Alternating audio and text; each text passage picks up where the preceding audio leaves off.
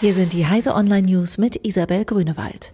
Verbraucherschützer beklagen Dark Patterns. Die Datenschutzgrundverordnung sieht vor, dass Verbraucher über Datenverarbeitungen informiert werden müssen. In bestimmten Fällen ist auch eine Zustimmung notwendig, insbesondere wenn den Nutzern personalisierte Werbung ausgespielt werden soll.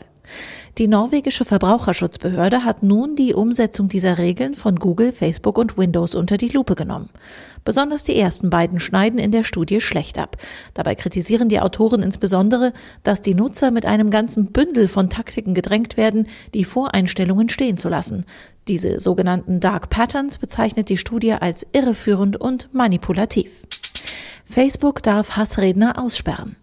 Ein Facebook-Nutzer, der zur Internierung von Flüchtlingen aufrief und dafür in dem Netzwerk gesperrt wurde, hat auch in zweiter Instanz verloren. Das Oberlandesgericht Karlsruhe entschied, dass die Einstufung des Kommentars als Hassrede nach den Gemeinschaftsstandards von Facebook nicht zu beanstanden sei.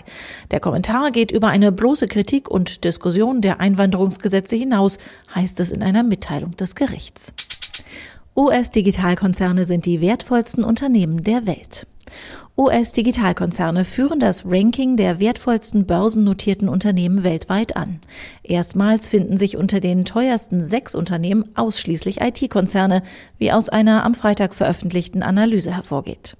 Angeführt wird das Ranking erneut von Apple mit einem Marktwert von 905 Milliarden US-Dollar, gefolgt vom Online-Händler Amazon.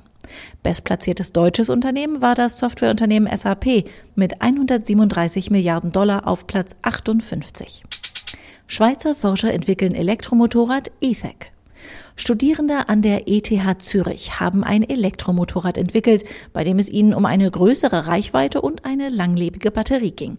Das E-Tech genannte Gefährt soll 135 Stundenkilometer schnell sein und eine Reichweite von 400 Kilometern haben. Die thermoelektrische Kühlung soll dafür sorgen, dass die Batterie jahrelang eine konstante Reichweite liefert. Diese und alle weiteren aktuellen Nachrichten finden Sie auf heise.de.